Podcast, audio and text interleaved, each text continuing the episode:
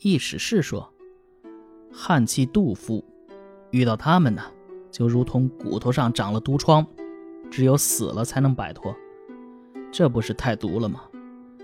然而，砒霜、附子是天下最毒的东西，如果能用得恰到好处，虽使人头晕目眩，但能治好大病。这种效果是人参茯苓所不能比的。如果不是先人洞察明白，又怎么敢把毒药留给子孙呢？说起来，还有一个小故事：章丘李孝廉名善谦，啊，年轻时风流倜傥，不拘小节，吹拉弹唱、词曲之类的都很精通。他的两个兄弟都考中了进士。他却愈加的放纵不羁，娶了一位姓谢的夫人，对他稍稍有些管制，他就从家里逃了出来，三年不回来。家人四处找也找不到，后来在临清的妓院中找到他，家人进去后，看见他面南而坐，十几个年轻女人在左右服侍他，都是向他学习说唱技艺的门徒。临回家时，他的衣服装满了好几箱子，都是这些妓女送给他的。回到家后，谢夫人把他关在一间屋子里，放了一桌子书，用一条长绳绑在床腿上，另一头从窗格子里拉出去，拴上了一个大铃铛，系在厨房里。他凡是有需要，就踩绳子，绳动铃响，仆人们便答应他。夫人亲自开设当铺，在帘子后面对典当的物品进行估价，左手拿着算盘，右手握着笔，老仆人在中间奔走，由此积蓄富有起来。但时常耻于不如妯娌们尊贵，把李善谦关了三年，终于呢也考上了进士。谢夫人这才高兴地说：“三个蛋孵化出两个。”我以为你是个孵不成鸟的蛋，今天却也成了。耿松生进士也是章丘人，夫人常用纺线的灯给他照明读书，纺织的人不停，读书的人也不敢休息。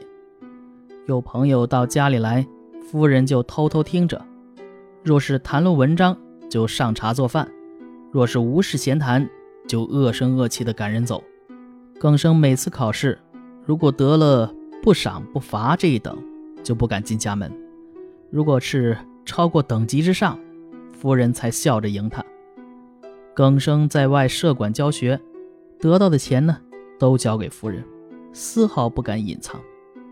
因此，东家付钱时，他总是当面计较清楚钱数。有人笑话他，却不知道他报账时的难处。后来。他被岳父请去教授七弟功课，那一年，七弟就被录取进了学宫。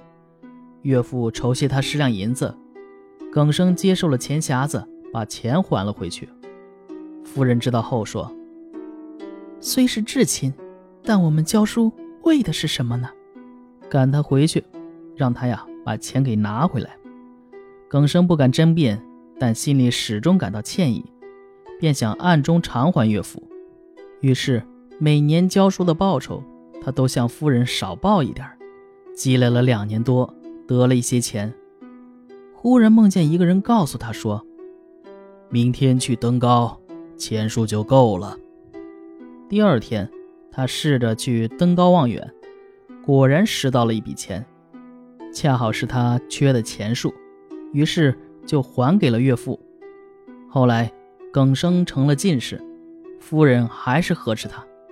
耿生说：“如今我已经做了官了，你怎么还这样对我？”夫人说：“俗话说，水涨则船亦高，就是你做了宰相，难道就大过我不成？”好，这一长篇啊讲完了。这一篇呢是呃两个两部分组成。呃，如冯真鸾所言呐，前半天仙化人，后半罗刹度世，一雅一俗，俗不伤雅。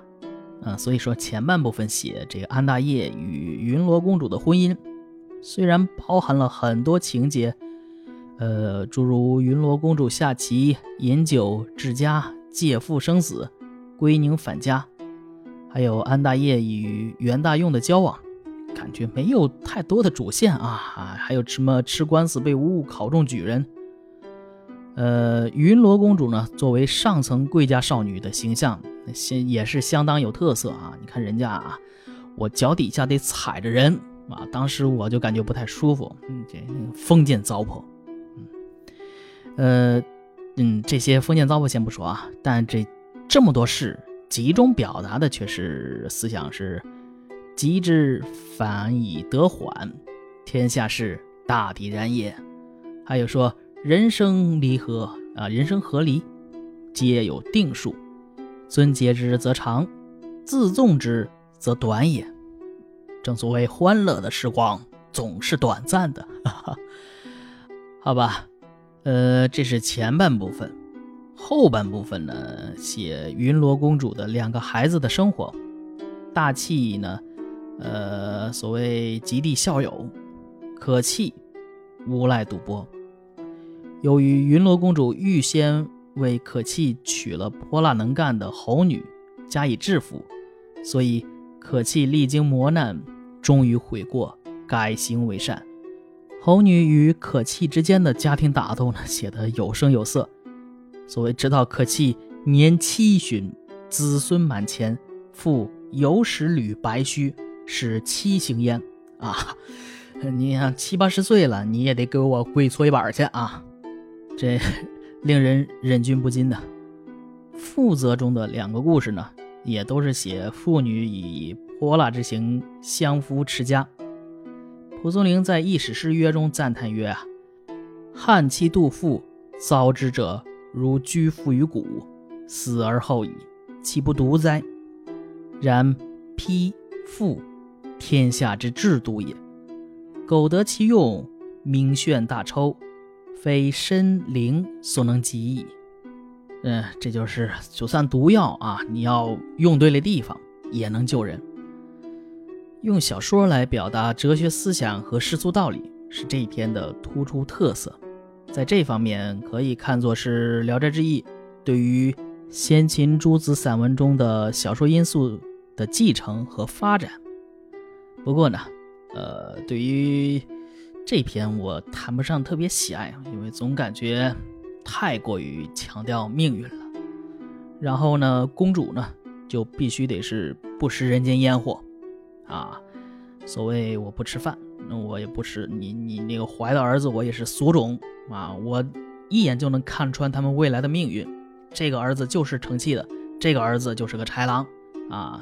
所以说，那如果一切都有定数的话。何苦呢？活这一遭，而且，嗯，咱们都说，如果按现代的观点，就是说，你看你给人起的这个名字啊，第一个儿子叫大气啊，大气；第二字叫可气，就是可以扔掉。